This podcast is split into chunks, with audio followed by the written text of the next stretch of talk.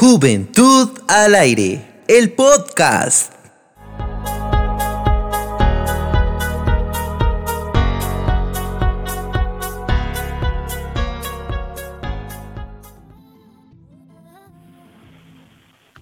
Hola, hola a todos, ¿cómo están? Es un gusto poder estar con ustedes una vez más de parte del staff de Juventud al Aire, siempre bajo la dirección de Sección Comunicares y esta vez también agradeciendo al American Friends Service Committee por la oportunidad de tener este increíble podcast y estar con ustedes una vez más. Conmigo está Emilio. Emilio, ¿cómo estás por ahí? Tu servidor Alejandro Cepeda. Hola. ¿Cómo estás, Emilio? ¿Qué tal tu día? ¿Todo tranquilo? Todo bien, gracias a Dios. Ahí sí que trabajando y esforzándonos, preparando ya este tema para, para poder hacer un buen podcast que más que una conversación también tenga información. Eh, el tema está, está buenísimo. La verdad es que para los que nos están viendo, escuchando, les queremos agregar que es viernes. Estamos terminando la semanita compartiendo con ustedes este tema que más de alguna de veces nos ha pasado, a veces hemos sido nosotros, a veces nos ha tocado eh, recibirlo. Eh, los amigos también a veces necesitan un consejo. Entonces es un tema muy interesante que, ya sin dejarle tanto suspenso, Emilio, si tenés los honores, por favor, de presentar nuestro tema. Por supuesto, hoy vamos a hablar sobre las relaciones tóxicas. ¿Y qué son las relaciones tóxicas? Pues una relación tóxica eh, es una relación destructiva, es algo que no es saludable y esto puede ser, como bien lo comentaba anterior, como lo comentamos anteriormente, puede ser tanto uno como la otra persona o incluso ambos. Entonces, esto puede generar daño o malestar en la relación y en las personas a nivel psicológico. Correcto, algo muy importante que, mencionabas eh, a nivel psicológico, cómo nos impacta de manera tan, tan directa. Creo muy importante también saber identificar cuándo una relación es tóxica y, y ahí va el primer, el primer tip. Eh, una relación tóxica empieza cuando algo me hace sufrir, eh, ojo al dato, las relaciones tóxicas están como muy eh, encapsuladas a cuando tenés una pareja en la cual te estás relacionando afectivamente, novio, novia, en donde, eh, o sea, se hace chiste, ¿no? Así como, vos como que tu novia es de Chernobyl, ¿va? ¿Por qué? Porque está demasiado tóxica, ¿no? Por el estilo. O, o, incluso a veces, eh, hasta hay una canción, creo yo, que está muy pegona ahora de moda, es como se ha hecho tan cultura general que se ha normalizado eh, y pues hoy nosotros queremos platicar acerca de eso, de los diferentes tipos de relaciones tóxicas que hay, dónde te puedes encontrar estas relaciones que a veces están tan normalizadas, porque no solo son de parejas, las puedes tener con amigos, las puedes tener en tus trabajos en grupo de la U, puedes tener aquellas relaciones tóxicas en el trabajo también. Lo que mencionaba muy importante, ¿qué tal si yo soy el tóxico? ¿O qué tal si yo una vez fui tóxico y no me di cuenta? Así que pilas tengan bien abiertos los ojos y muy destapados los oídos porque a lo mejor ustedes fueron tóxicos más de alguna vez. Sí, creo que al final de cuentas, eh, como bien lo decíamos, eh, siempre se puede llegar a ser uno el tóxico, ya sea consciente o inconscientemente. Creo que muchas veces uno no se da cuenta de lo que de lo que uno hace, sino hasta ya después, ¿va? Tal vez eh, ahorita puedes estar en una relación y decir, que todo está bien, pero realmente puede ser una persona tóxica, una persona que está allí como incomodando, digámoslo así, va. Está ahí como controlando y eso, eso es malo. Entonces creo que al final de cuentas es muy importante que podamos hablar respecto a este tipo de, de relaciones. Entonces yo creo que podríamos comenzar por ver este tipo de relaciones. ¿Qué opinas vos?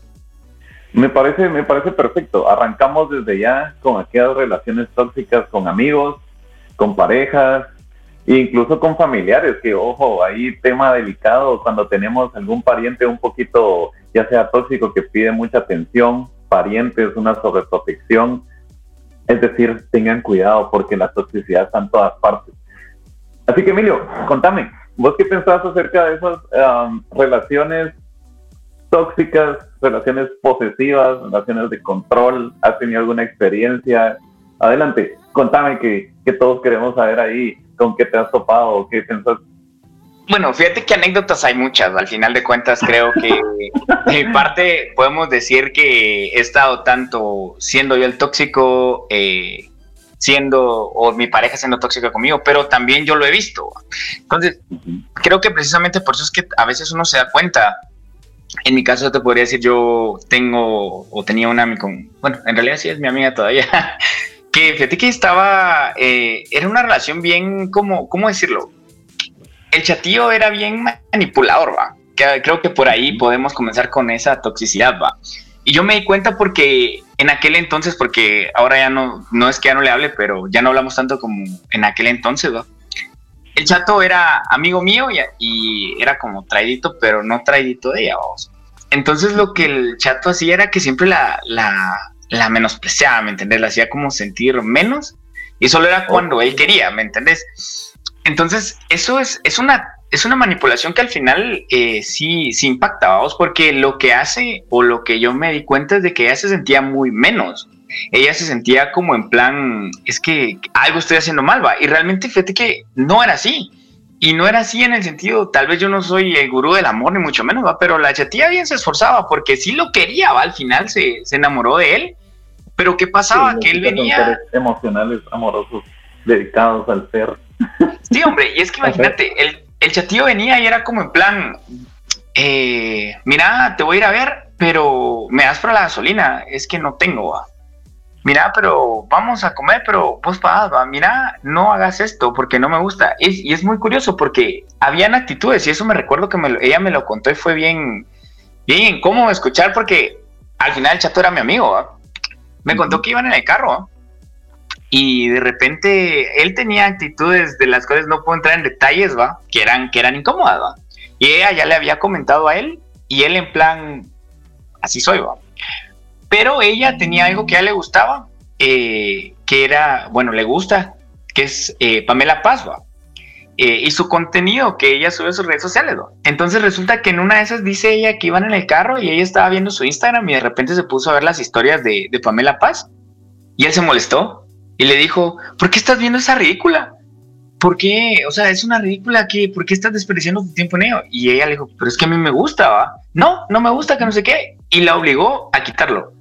Entonces, vamos, o sea, al final de cuentas, ya es como, el chatillo era como muy controlador en el sentido, tenés que ser como a mí me gusta, te tiene que gustar lo que yo considero que es un buen contenido, tenés que hacer lo que yo mm, diga y al final era la única forma en la que él se iba a sentir cómodo. Y fue muy curioso porque, eh, como te digo, viéndolo desde fuera es, es complicado, ¿va? porque uno puede opinar. Como espectador no te puedes meter, no sabes si como, hey, más, ahí, sí, ahí, sí, que más allá que opinar al final, va, porque, o sea, no tenés como mucha, mucha opción de intervenir, va, no es como que voy a venir y, y sentarlos a los dos, va, a pesar de que los conocía a los dos, eh, pasó algo muy, muy curioso. Resulta que la chatilla, eh, en determinado momento, el, el chavo se aburrió, ahí sí que literal se aburrió y, y se alejó de ella, ¿va? porque, ¿por qué? No sé, ¿va? pero simplemente se alejaron y ella estaba feliz, ¿va? Todo iba bien, todo tranquilo y de repente es como eh, me comentó ¿va? que estaba conociendo otro chavo, que no sé qué, que no sé cuánto. Y yo, ah, qué cool, va. Todo iba bien, ella me contaba cómo iban sus cosas y de repente en una de esas me llamó, Emilio, Fíjate que me llamó fulanito, ¿va? Y, fuimos con él, que no sé qué, y fuimos a tal lado. Y yo, ah, qué, qué, qué interesante, ¿va? ¿Y qué quería, va? Ah, pues platicamos y todo, ¿va? Y, la verdad es que sí lo besé, ¿va? Y yo, vos, pero no estaba saliendo con, con aquel. sí, pero. No, no, no, porque es que salió con, con el tóxico, ¿me entendés? O sea. Ah, salió con Toxic Man, ajá. Ajá, porque ella estaba saliendo ya con otro chavo, ¿vos? Y de repente. regresó, regresó. Ajá, el tóxico vino y simplemente estaba así como, ah, y la llamó y ella va, vamos, va. Y, y, o sea, vamos a eso, creo yo que al final de cuentas, eh, esa toxicidad puede llegar a ser incluso convertirla en dependencia, ¿me entendés? Yo veo que en cuanto a las relaciones tóxicas, y ya vamos a entrar cuando, cuando hablemos de experiencias eh, eh, propias, ¿va? uno genera dependencia por diferentes situaciones, a veces por la forma en la que te hacen sentir. Yo asumo en este, en este caso en específico que ella sentía que él era como muy guapo, como muy cool, Y era como, ah, pero es que me está poniendo atención, o sea, Le tengo ¿cómo que cuesta? Ajá.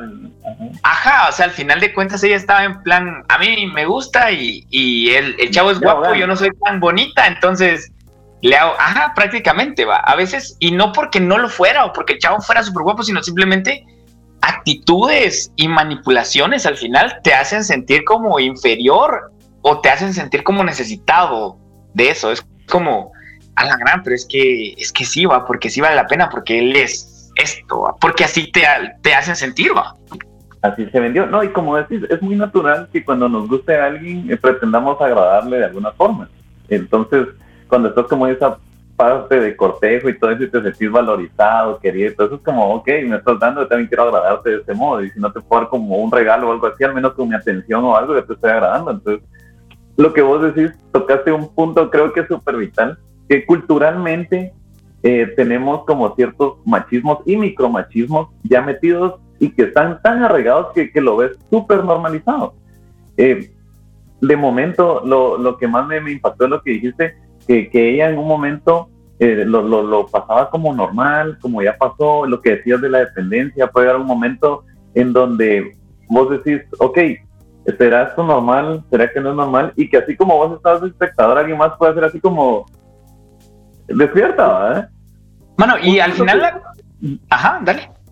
Fíjate que justo eh, en lo que estaba yo verificando y, y explorando este mundo de la toxicidad, que a veces si nos damos cuenta nosotros podemos hacerlo, la clave para poner barreras, para identificar estas cosas es tu autoestima, que tu autoestima es la valorización propia que, que vos te tenés. Entonces, tip número uno, apunten ahí donde puedan, anoten.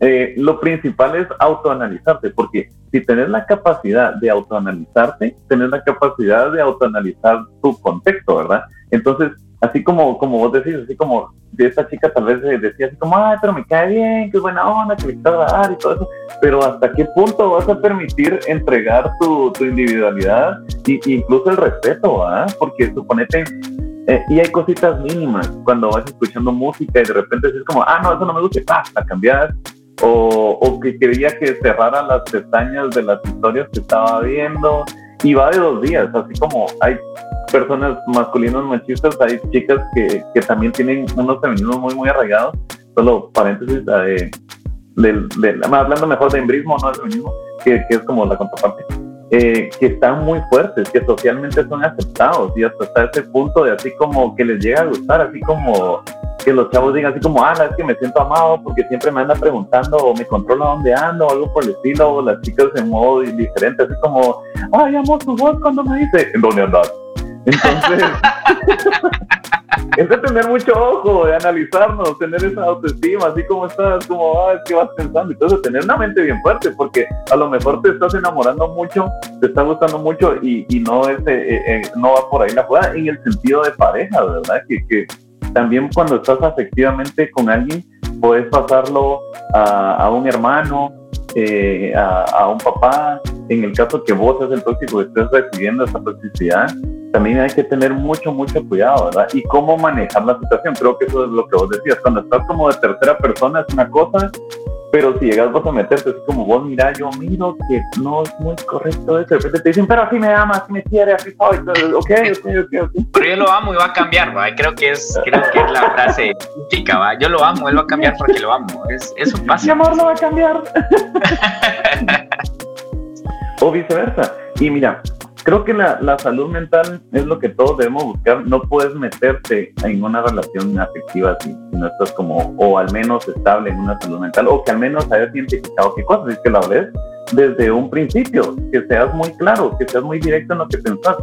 No, por supuesto, ser sincero y directo no quiere decir que seas abusivo y patán, o sea, puedes decir las cosas muy sinceras, muy abiertas, de una forma muy, muy especial. No es como que vayas a meter ahí el cuchillazo, es como yo pienso y esto es lo que yo digo, sino, mira, eh, ¿cómo? Yo creo que las chicas son un poquito más especiales en ese sentido, entonces los hombres saben cómo suavizarnos, saben cómo acariciarnos ahí, el, el estás gordo, el cortarte el pelo, el, el usar otro perfume, y te lo suavizan también, que, que ellas te dicen, necesito un corte, pero te están diciendo, vos necesitas un corte. Sí, creo que al final de cuentas, ideal, eh, una, una buena, en, en el aspecto de una relación de pareja, creo que la comunicación es ideal. Eh, al final de cuentas creo que también vamos a, ser claros, nadie es perfecto, eh, todos vamos a tener nuestras cosas que pueden o no incomodar a la pareja. Eh, la pregunta es, definitivamente, y evolucionando, tanto la pareja como uno, pero eh, lo importante es si la evolución es para mejor, al final. Pero bueno, al final de cuentas creo que esa, es, esa sería mi experiencia viéndolo desde fuera. Pero ¿qué hay de las relaciones tóxicas con el trabajo o en el trabajo? ¿Has oh, tenido algún tipo de experiencias de ese tipo? Fíjate que tuve una experiencia fuerte en, el trabajo y, y fíjate que hay algo muy como, no sé qué término habla, así que lo voy a decir, algo como muy especial que, que la gente, por ejemplo, te pongo, te pongo el caso, cuando tenés un, un jefe así como muy, muy bravo, muy, muy regañón, que hasta a veces uno dice así como, órale, solo faltó que le pegara. Y, y voy a ese punto, o sea, si alguien dice así como, ah, bueno, si me toca eso ya es violencia, pero ojo al dato, no te tiene que agredir físicamente para que eso sea violencia y que ya te sientas en una relación tóxica.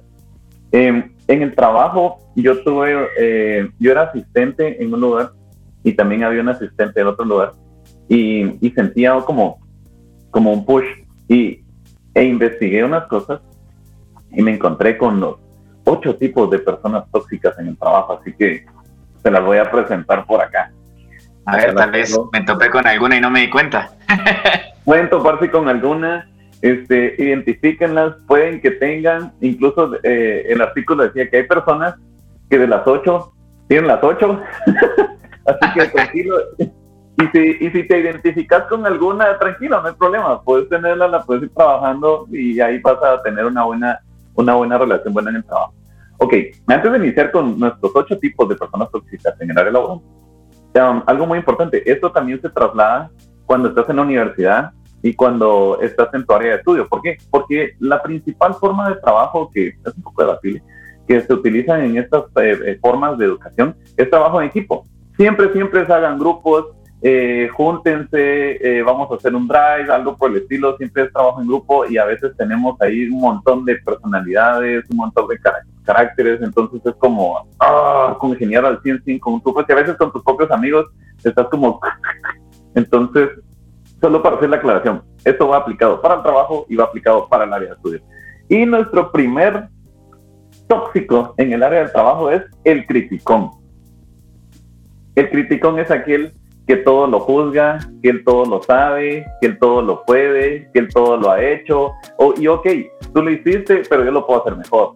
Entonces, el criticón, cuidadito con el criticón, porque es aquel que anda ahí señalando todo lo, que han hecho, que hasta cierto punto puede ser incómodo. Porque te imaginas que estuviste eh, trabajando bastante, llegaste a ser el empleado del mes, miras tu foto ahí y decís, wow, lo logré, me siento bien, y de repente llega el criticón con un comentario como, ah, qué bonito tu, tu premio, pero yo he sido seis veces el, el empleado y no hiciste bien las cosas. Entonces te está señalando y ojo al dato, tenés que tener tu autoestima bien firme para decirle, ok, te felicito por tus seis y, y, va a ser muy bonito competir contra ti y, y, genial, o sea, somos un equipo de trabajo y vamos a por todo.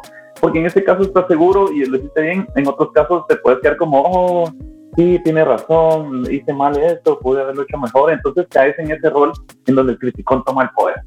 Dejando el criticón de lado, nos vamos con el segundo y uno muy peligroso. Bueno, todos son peligrosos, pero esto es como. Es el chismoso. Ah, cuidado con el chismoso. El chismoso es un teléfono descompuesto. Sí, el chismoso es un teléfono descompuesto así gigante. Porque de repente escucha que a alguien le van a dar un aumento de 100 quetzales y en la cadena del chisme resulta que que Pedro que iba a recibir 100 quetzales en la cadena del chisme, resulta que ahora Pedro va a ser director ejecutivo del área de producción. Mira, yo de eso te puedo dar, te puedo dar como una anécdota mía al final. Eh, yo fui el chismoso eh, eh, con algo que al final me terminó afectando a mí. hablando de, relaciones de, trabajo tóxicas. Cuando yo comencé en, en, ese trabajo, pues todos teníamos una carga de trabajo similar. ¿va? Pero a mí al principio realmente me gustaba, digamos, hacer bien mi trabajo. Era, eh, me gustaba hasta cierto punto, era de responder correos. El problema y lo que a mí me comenzó a incomodar fue que, digamos, habían 10 correos, entonces nos asignaban 5 a mí y 5 a otra persona. Éramos más, pero para darte un ejemplo, eran, o sea, todos teníamos la misma carga de trabajo. Resulta que yo terminaba mis correos, los terminaba rápido, mientras que la otra persona se tardaba más. Entonces, como los correos necesitan ser respondidos lo más pronto posible, ayuda a, esta persona. Entonces, eh, yo Ava, al principio pues no era malo, no era malo venir y yo, bueno, yo voy a hacer otros correos, no importa que yo haga más porque aquel se está tardando. Pero llegó un punto en el que, mm, en el que sí ya me comenzó a incomodar porque sí era como yo siempre terminaba antes y siempre me ponían correos de la otra persona. Y es cuando me di cuenta, eh, el chatillo se tardaba de más, entonces ya yo lo comencé a ver como incómodo y que fue chismoso con el jefe, ¿va? y sobre todo porque una vez, eh, eh una de tantas, lo encontré dormido en, su, en el cubículo. Dormido. Yo le dije, entonces yo fui con el supo y le dije, vos mira, aquel está dormido, Y, y, y fueron a ver y pues hizo un lío y después resultó que sí, que yo era el pone dedos, que aquí, que allá. La cuestión es que llegó un momento en el que me di cuenta de que realmente el único que estaba disque haciendo el trabajo bien, entre comillas, porque tampoco me voy a hacer un santo, pero es que había manera que sí, de verdad, exagerado. Claro. Entonces yo ya venía y a veces yo también hacía lo mismo de tardarme más en mis correos. El problema fue que como yo fui a decirle al jefe que eh, X persona no estaba trabajando, en lugar de venir y poner la atención en esa persona, el foco cayó en mí. Entonces, ellos estaban al pendiente y, no me refiero a mis compañeros, más que a mis compañeros, los mismos jefes están al pendiente de si yo hacía o no hacía el trabajo, porque si yo estaba hablando, pues me imagino que ese fue su pensamiento, que nunca fue directo, si yo estaba siendo chismoso, es porque yo estoy haciendo bien el trabajo. Y como yo al final vi que no cambiaba la cosa, yo me convertí en, al final, eh, en ese momento, o llegó un momento en el que yo me convertí en, también en, bueno, ¿para qué me voy a esforzar si nadie se está esforzando? ¿va? Entonces a veces me tardaba en un correo que tenía que haber terminado en cinco minutos, yo lo terminaba en 10, 15. Entonces ya ve, entonces ellos en lugar de ver a mi compañero que se dormía en el trabajo, iban conmigo y me decían, Emilio, ¿por qué no has terminado tu correo? ¿De qué es? Va? Y, y yo sabía que era algo rápido y es como esta cosa, para apurarse pues, y los tenía atrás. Entonces es donde te digo, yo fui el chismoso y terminé perjudicado porque al final de cuentas fueron a por mí. Sí, te, te, ficharon en el mal momento. Creo que ahí podemos discutir también de qué tan profesional fueron los, los, otros, los otros chicos. También vos sabés que la ética de uno, esto, esto también es muy importante para, para la salud mental, que dice que la columna vertebral del carácter es la ética. En, ese sentido, vos tenías la ética bien puesta de decir, estoy haciendo muy bien mi trabajo, estoy apoyando a los demás compañeros y resulta que se está dormido. Entonces, tenías el carácter de ir a hablar, tenías la ética para hacerlo, pero lastimosamente no te fue bien porque te ficharon ahí y todo, pero mira, no hay nada mejor que saber que no estás haciendo lo correcto y quedarte conmigo. Eso es como lo mejor. Y fíjate que con lo que hablabas va de la mano con nuestro tercer caso tóxico del trabajo y es el manipulador. En este caso nos podemos ver a aquella gente que se victimiza, así de, ay, es que tengo mucho trabajo que hacer, ¿será que usted me puede echar una manita? O, ah, la fíjese que realmente no entiendo, o miro que tú sí le dado la onda, me puedes apoyar, o mira, me puedes cubrir unos minutitos tarde, que me vinieron a dejar unas cosas, yo vuelvo en cinco minutos, pero resulta que todos los días le van a dejar cosas, ¿va? Entonces, ojo con el manipulador, ojo con el manipulador. Luego, vamos con el negativo. Siempre un negativo. Y la forma de identificarlo es que se queja por todo. Se queja por todo.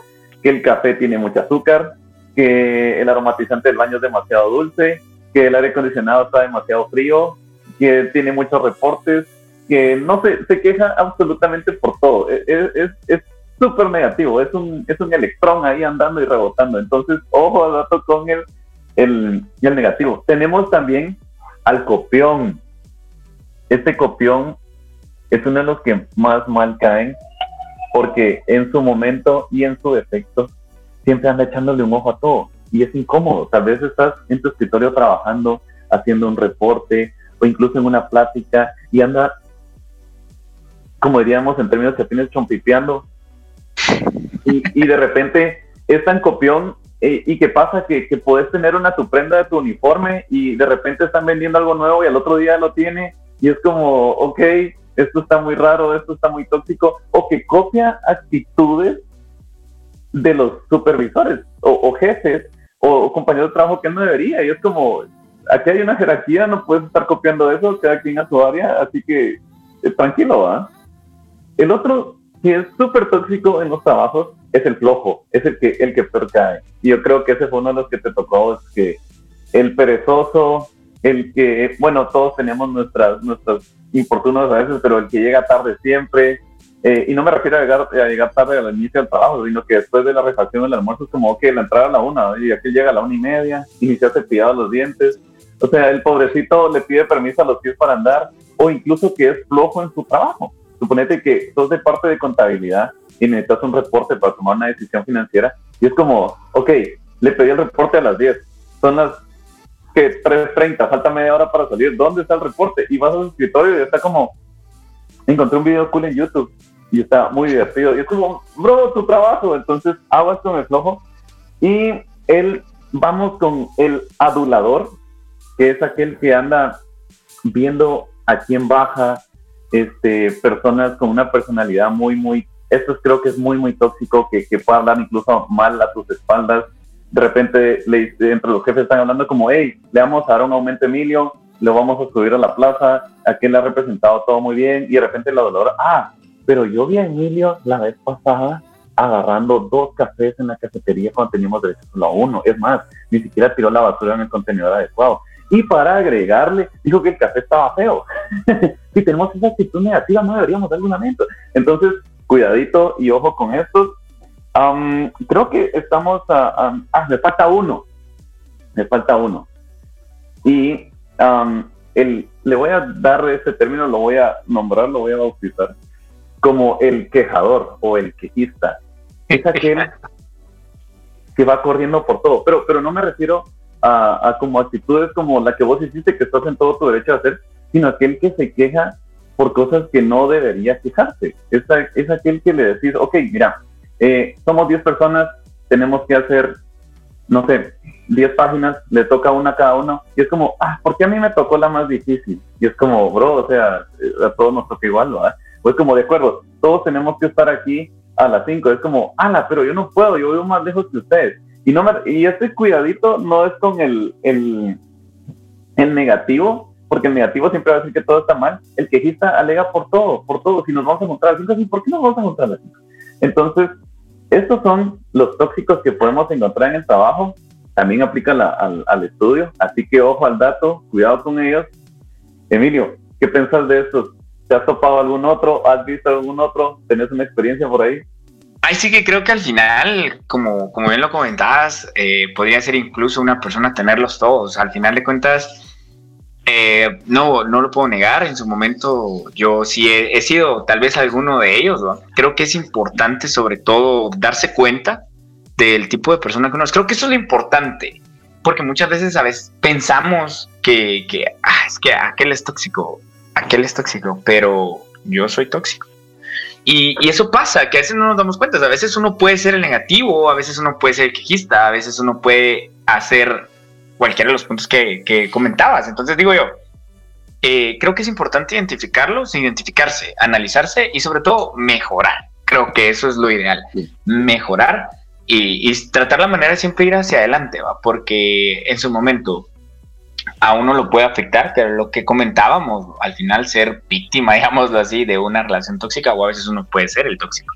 Entonces creo que es importante siempre el crecimiento en ese aspecto. Eh, pero bueno, eso... ¿Ah? Estar en constante análisis, como decís, porque yo considero, pues yo no soy un, no tengo pues una licencia médica de psicología o algo por el estilo, pero imagino que estas cosas van por niveles.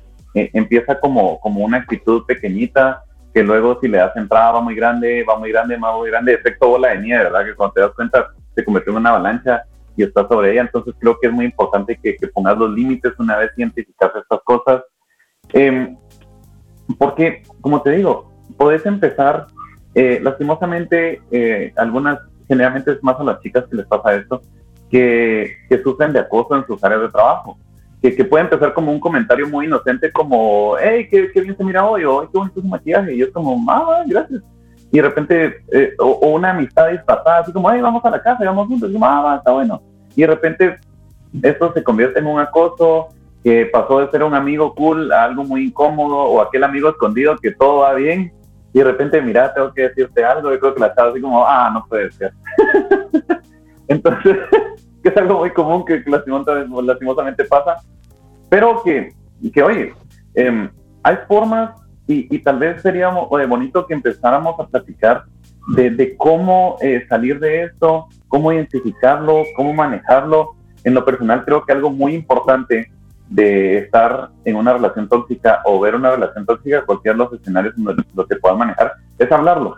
Es hablarlo. Creo que solo hablarlo ya te ayuda a liberarlo y en el caso que a nosotros nos estén contando, ser un, un escuchador activo. Estar tranquilo, prestar atención. Yo creo que solo que con eso, con que alguien se pueda liberar con tu persona, así como, y charlas tan coloquiales, tan básicas, que pueden ser muy funcionales, que, por ejemplo, vos, Emilio, hoy tuve un pésimo día en el trabajo, desde que llegué el café estaba súper dulce, mis reportes no estuvieron a tiempo, intenté ayudar a los demás, estuve súper al pendiente y de repente aparece este que se queda dormido a cada rato. Entonces, ir liberando esa tensión puede que, que vaya ayudando un montón. Mira vos, mi jefe es un súper gritón, que está bien que grite, pero a las 8 lo aguantamos, ya para las 10 no aguantamos que el tipo grite. Y, y estar platicando de eso, creo que una forma eh, es muy buena hablando. No sé si vos tendrás alguna como forma en la que consideras que sea bueno lidiar con esto. Creo que al final eh, lo que sí es muy cierto, eh, hablarlo definitivamente creo que te libera, va a sacar, porque muchas veces uno guarda las cosas, pero también dialogarlo con las personas, que era lo que hablábamos, ¿va? O sea, si hablarlo, pero eso sí, creo que es muy importante porque muchas veces no tenemos tacto y eso puede generar conflicto también, ¿va? No voy a llegar y decirle, vos sos un araganote, ¿va? Sino, Mano, ¿cómo va? sí, o sea, creo que al final de cuentas eh, el diálogo es muy importante eh, y en términos del trabajo, eh, si son realmente cosas que sí uno tiene que quejarse, porque muchas veces pasa también, a veces te molesta que cierta cosa, pero para eso te contrataron, ¿me entendés? Entonces, si está dentro de tus labores, por darte un ejemplo en un call center, te contratan para tomar llamadas desde inicio hasta el fin de tu turno. No es como, mira, te vamos a contratar y vas a tomar media hora de llamadas y luego vas a estar eh, sin llamadas y luego otra vez. No, es de principio a fin vas a tener todas las llamadas. Y a veces pasa, eh, dentro de mi experiencia en ese aspecto, a veces pasa de que venís y vos no te, tenés llamadas constantes, eh, una tras otra, y de repente tu compañero no tiene y decís, pero ¿por qué él no tiene? Y yo sí, si estamos en la misma cuenta. Y, pasa, porque me pasó. Eh, pero eso es algo que sí me quedó bien en, la cabeza, que me lo dijo mi jefe en su momento, pero porque yo le llegué a decir, mira, pero ¿por qué pasa esto? Y me dijo, es que a vos te contrataron para contestar llamadas de, de, este, de esta hora a esta hora. Y es cierto, o sea, no es como... lo que toque, correcto al final de cuentas creo que sí puedes crecer, o sea, no es que yo te diga tenés que aguantar porque te explotan. Pero si, por ejemplo, tu trabajo es de 8 a 5, donde vos sabes lo que tenés que hacer, y a veces es muy cargado y todo lo que quieras, pero a las 8 entras y a las 5 te vas, entonces estás cumpliendo para lo que se te contrató. Quejarte como tal, yo creo que más que una queja, puedes buscar crecimiento, eh, crecimiento profesional, definitivamente. O sea, yo no te voy a decir, acepta todo y el trabajo que tenés, tu trabajo es perfecto. No, definitivamente no pero un trabajo perfecto difícilmente lo encontrés. Claro, si haces algo que te gusta, aún cuando haces algo que te gusta, por ejemplo, por un ejemplo, a que te gusta diseñar y, estás trabajando diseño y, y más diseñar, pero de repente sentís que no te pagan lo suficiente, entonces no es perfecto. Eh, de repente sentís que eh, al final de cuentas no toman en cuenta tus ideas, entonces no es perfecto, a pesar de que estás haciendo lo que te gusta, lo que te apasiona, hay excepciones, obviamente, pero es muy difícil. Creo yo que al final de cuentas no es aceptar, no es estancarte, es entender, prepararte y avanzar. Va, o sea, no es como, no, no, no, si tu trabajo no te gusta, renunciar, que no importa, no es, si tu trabajo no te, no te gusta, busca opciones, mirar realmente qué puedes hacer, etcétera, etcétera. No es solo quejarte porque al final de cuentas pues, es un trabajo, entonces a veces hay mucha gente que lo necesita. ¿va? Mientras lo que estés haciendo es para lo que se te contrató, si no te gusta, busca algún, algún trabajo diferente, está bien. Pero no solo vengas y digas, ay, no, es que mi trabajo, a veces uno es el tóxico, ah, es que no me gusta mi trabajo porque esto, esto y esto. ¿Y para qué te contrataron? Para eso. Entonces sabías, sabías a lo que ibas a trabajar. De, lo que decís, jale las ideas y me encantan, de, decir, ok, ah, una forma de manejar estas relaciones tóxicas es ser empático, pero establecer límites. Claro. Y, y poder, decirlo, trasladándolo del trabajo y de estudio a las parejas, eh, voy a hacer un performance aquí así como, ok, mi amor, entiendo cómo te sientes, pero momento. no, y, que, y, que, es real, o sea, pasa, pasa, nos ha pasado a, todos, que es decir, miras que la otra persona está enojada, eh, te está negando, puede que tenga celos y tener vos ese control emocional de, de, no caer en ese rol, en ese juego de la discusión y todo eso y decir así como, ok, amor, entiendo lo que sentís, realmente lo comprendo, soy empático con eso, valido tus emociones, tal vez no tan técnico, ¿verdad? Pero valido lo que estás sintiendo y todo. Pero encontremos un punto medio, ¿verdad? O sea, esto es una relación donde los dos tenemos que estar de acuerdo y está bien. Sé que no te gusta mi tipo de música y no lo voy a cambiar, pero conocer al menos qué significa para mí. Como irle cambiando, encontrando el rol, ser ahí la, forma adecuada para convertir algo tóxico en una oportunidad de conocerse o convertir en ideas. Me gusta ser empático, establecer límites y buscar la forma de hacer alianzas. Y fíjate que eso, es muy difícil, fíjate, eh, ya pasando un poco ya al tema, y en ese caso voy a hablar de experiencias personales en cuanto a relaciones amorosas. Eh, yo fui muy dependiente, yo fui muy dependiente. Y mira, yo te voy a decir una cosa, yo eh, fui muy tóxico, lo acepto, hay cosas que yo estuve también como que investigando más o menos qué puede ser una relación tóxica, eh, los celos, la desconfianza, pero llega un punto en el que uno se vuelve muy controlador. Hay controles de diferente tipo, desde, por ejemplo, y en este sí yo pequé, no, ¿por qué vas a ir con este tu amigo? Eh, dedícame tu tiempo, porque yo te lo dedico. Y eso es, eso es un problema, eso es un problema muy grande, porque en, ese, en esa relación en específico, yo le di literal todo mi tiempo, o sea, yo el trabajo me iba para su casa y me iba a 10, 11 de la noche, llegaba a mi casa y, y o sea, trabajo, ella, y cuando estaba en la, U, inclusive, estábamos en la misma carrera. Entonces, eh, y antes, cuando no estábamos estudiando, pues antes de cuando estábamos entrando a la U, pues prácticamente todo el tiempo me la pasaba con ella. Pero yo la controlaba mucho, al punto de, digamos, yo no llegué a tener su contraseña de Facebook, ni su contraseña de celular. Pero, pero sí estaba como, si le cayó un mensaje, si le cayó un mensaje era como, y créeme, tuvimos problemas, o sea, al punto de que, eh, confieso, eh, fue para su cumpleaños, eh, le cayó un mensaje de, de su mejor amigo, y ya le tenía muchos celos al chatío. sí existe, sí existe. Pero, pero hay, hay, por ejemplo, de hecho, de hecho te lo puedo decir, eh, yo al final eh, con casi todas mis relaciones no, no queden mal, digamos, en su momento he llegado a tener comunicación, no es que seamos amigos como tal, pero no es que nos odiemos, ¿no? Eh, pero en este caso en específico te puedo decir que esta, esta chava tenía tres mejores amigos, pero de los tres mejores amigos a mí solo me caía mal uno, pero es que el chatillo, todo el mundo sabía, todo el mundo sabía que él quería con ella, entonces sí era como bien incómodo. A mí lo que me molestó en ese aspecto eh, fue que le cayó el mensaje, yo lo vi, no dije nada. Fue como, ah, está bueno. Pero de repente yo le pregunté, ¿y qué te han escrito? O sea, la casa acaba, ya Es como cuando dicen, va, cuando, cuando alguien te pregunta es porque ya sabe, va. Eh, no, no, no, nadie, va. Entonces ya cuando me dijo nadie, ahí sí me molesté, va. Y dije, ¿segura?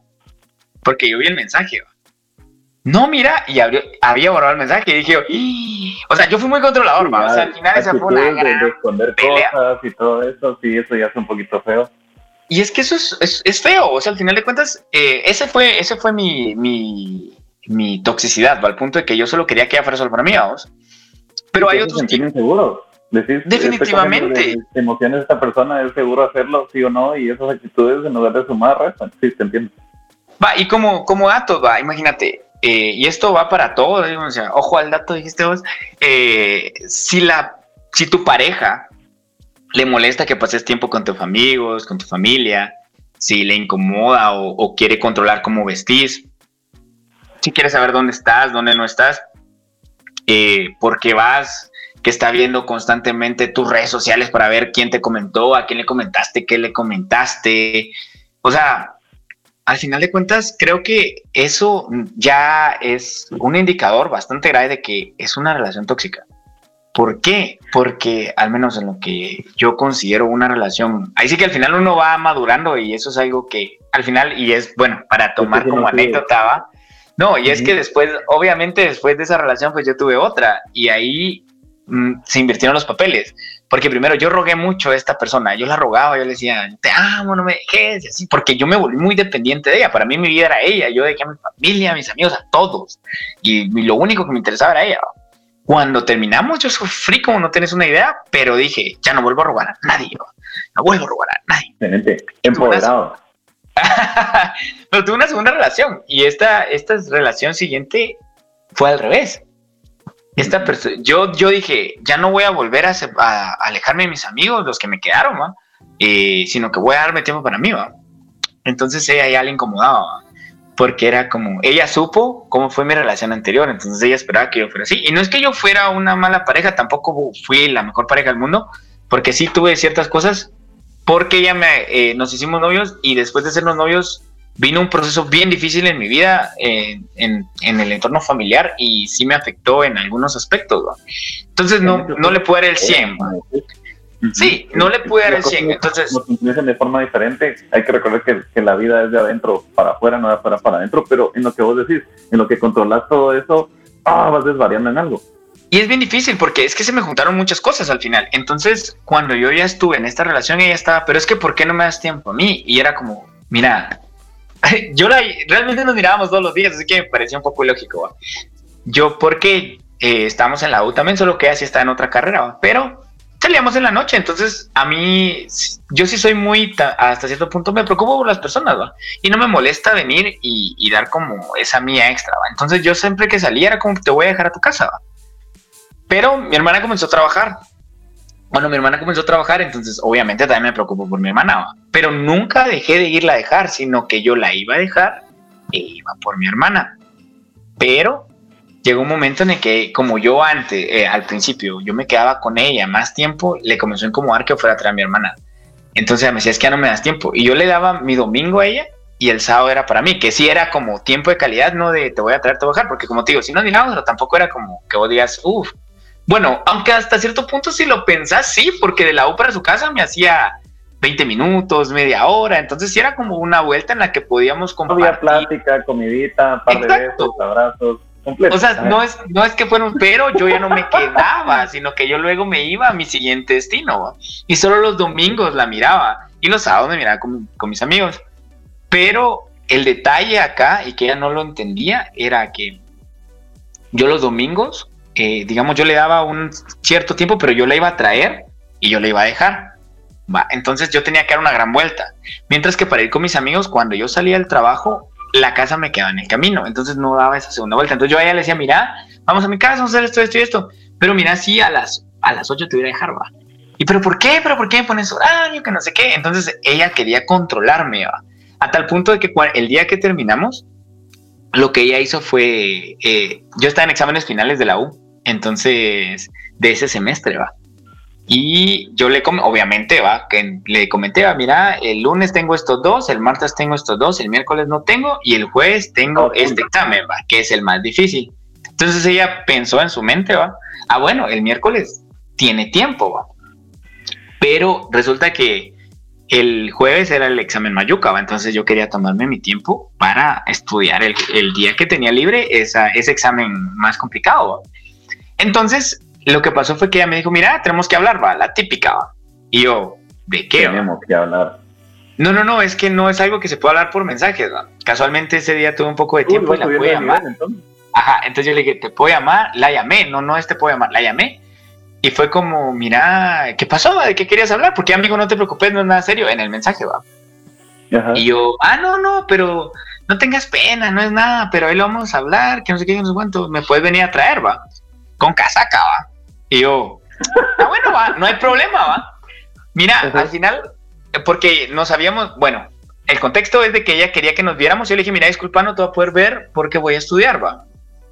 Entonces, ese, yo trabajaba, entonces después del trabajo me iba a poner a estudiar, que lo que me restaba el día, pero ella me dijo que la fuera a traer. Entonces al final, pero yo le dije, mira, no voy a poder por esto, esto y esto, por el estudiar. Entonces, como ella se molestó y luego al día siguiente fue que me dijo, quiero, tenemos que hablar. Y yo le dije, ¿qué pasó? Va? No, no es nada grave, va. La llamé y fue como, no, no te preocupes, va, pero sí me, ya que pues venía a traer, ¿va? Entonces dije, o sea, realmente no lo pensé, sino ahora lo pienso así de como en el exterior. Había cumplido su cometido, había logrado verme, o sea, yo había llegado, no es como que dijera, no, no tengo tiempo, sino que, va, está bueno, hablemos. Entonces ella podría haber aprovechado y habríamos hecho algo, pero ella vino y cuando la fue a traer, es que lo tengo tan presente, fue tan feo, me dijo, se subió, yo todo feliz porque, o sea, la quería, ¿va? Entonces fue como, bueno, ya estoy aquí, va. en la trampa, va, y... una jaula con queso se subió a la moto, yo le digo, ¿y de qué querías hablar? Y me dijo, ¿Segura que lo que, seguro que lo quieres hablar aquí. Y yo, callado, no, me quedé callado, ya no le dije nada, en todo el camino hasta su casa.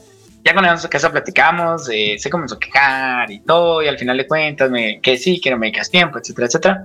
Cuando, eh, mira, como te digo, tal vez tal vez sí pude haber hecho algo mejor, pero al mismo tiempo sí era algo muy tóxico, vamos. Y ahí es donde yo te digo, se me dio la vuelta la tortilla. Después de que yo le controlaba el tiempo a alguien, que yo le controlaba la, la, atención, me la están controlando a mí. Si bien había ciertos grados de, de razón, no al punto en el que ella lo estaba convirtiendo. Con el tiempo, obviamente, yo, yo me enteré de que en realidad ella estaba pasando por muchos problemas pero eh, ese es el, ese es el detalle bien que por eso te decía que la comunicación es importante.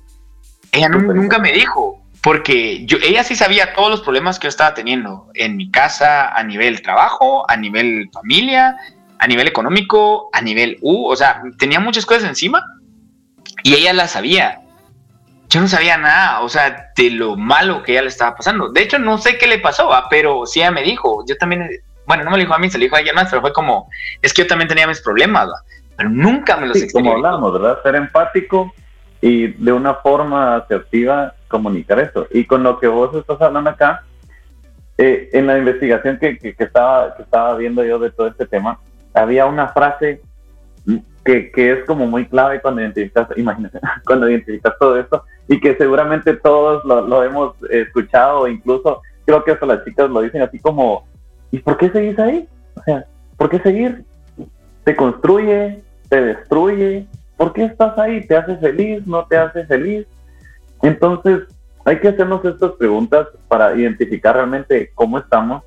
Eh, como dije anteriormente, lo principal es autoanalizarnos a nosotros mismos, entender que la vida es de adentro para afuera, no de afuera para adentro, porque a veces podemos sentir algo y en base a lo que sentimos, pensar cosas que ni siquiera están pasando, los celos, las suposiciones y todo eso ser seguros nosotros mismos, tener una buena comunicación, eh, tener una autoestima que nos, valoricemos, valoricemos a otra persona y encontremos puntos medios. Y así pues vamos a ir agarrando este tema de las relaciones tóxicas de una manera que podríamos encontrar algo más constructivo. Sí, creo que al final eh, eso no, como, como ya lo hemos dicho, no solo pasa en parejas, no solo pasa en trabajo, también la familia, también los amigos. A veces los amigos no quieren que te juntes con otros amigos o la familia viene y, te quieren imponer cosas, eh, te quieren imponer qué te puede gustar, qué no te puede gustar, qué hacer y qué no hacer. Está bien opinar, está bien ver, porque obviamente uno también es familia, así como no pueden opinar sobre uno, uno también ha opinado. Opinar desde el respeto, no imponer, no venir y estudiar esta carrera. Sí, porque es como, no, no es como, mira, o sea, por darte un ejemplo, no, no me pasó a mí, pero, pero que yo podría decirlo, ¿va?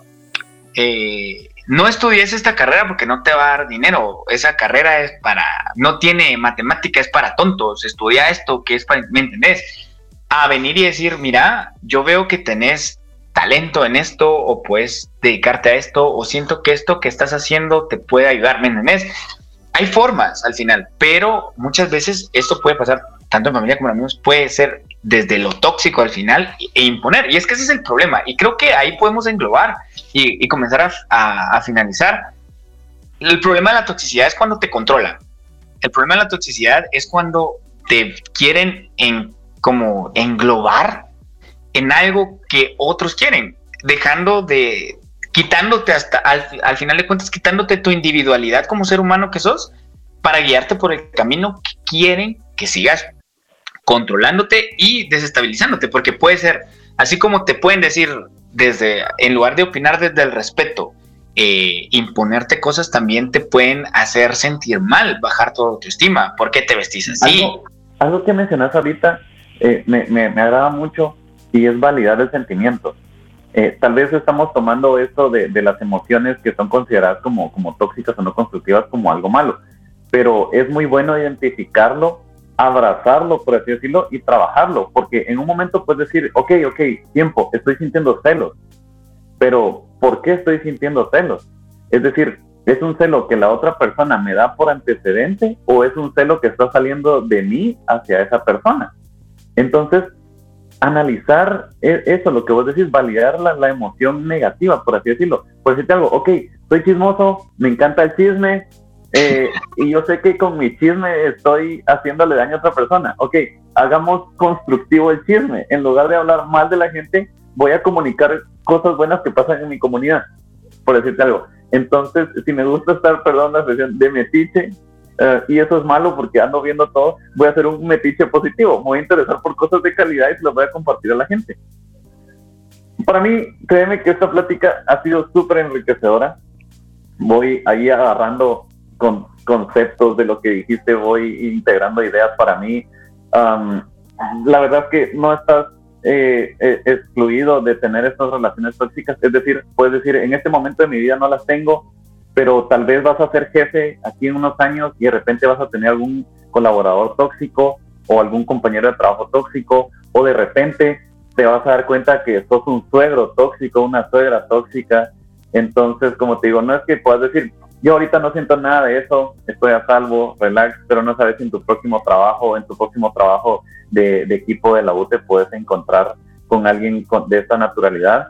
Así que yo solo les dejo para despedir y darle un cierre no tan dramático a esta despedida. Decirles, hey, eh, analicémonos a nosotros mismos cómo estamos, eh, identifiquemos nuestra emoción. Está bien sentir esas emociones, somos humanos, es algo muy, muy normal. Lo adecuado es buscar la forma de hacerlas constructivas y platicarlo. Creo que todos somos humanos y todos entendemos. Mi amor, lo siento, sentí celos esta vez, eh, disculpa, es algo mío, ayúdame a, por favor tener seguridad. Oiga, jefe, no me vuelva a gritar así, por favor, respetémonos. Poner nuestros límites y entender que a todos nos puede pasar. Así como hoy me fueron tóxicos conmigo, yo puedo ser tóxico contigo la próxima vez.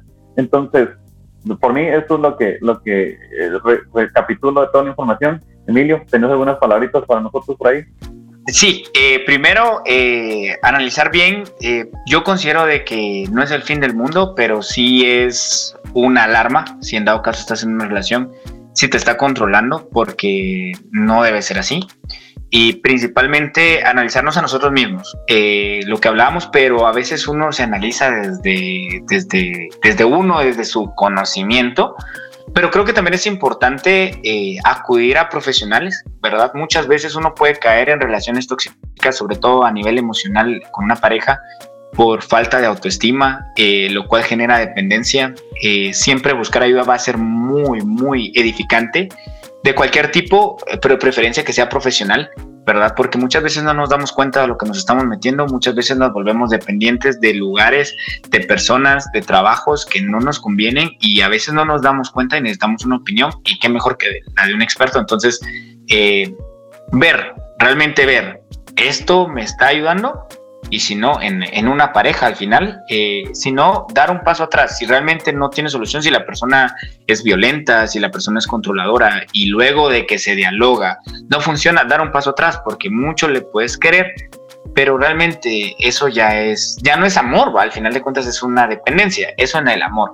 Y en un trabajo, si no te gusta, eh, tienes que crecer, eh, aprender a, a, manejar tus grupos de trabajo.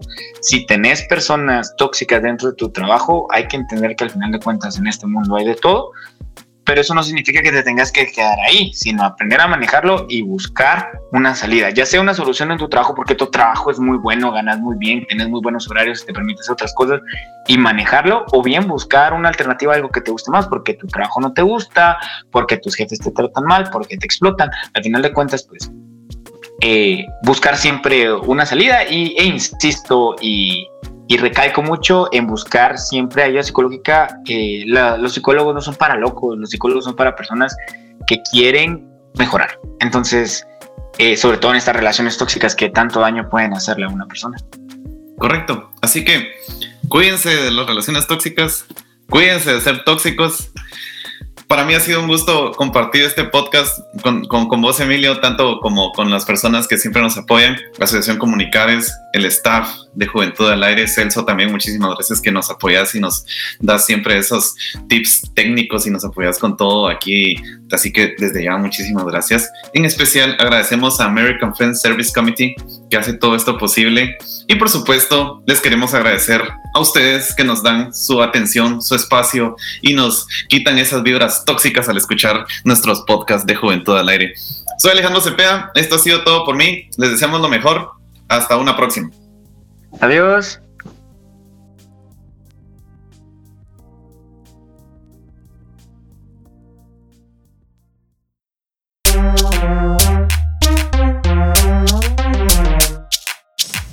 Juventud al Aire es un proyecto de Asociación Comunicares para promover la libertad de expresión juvenil. Nos apoya American Friends Service Committee.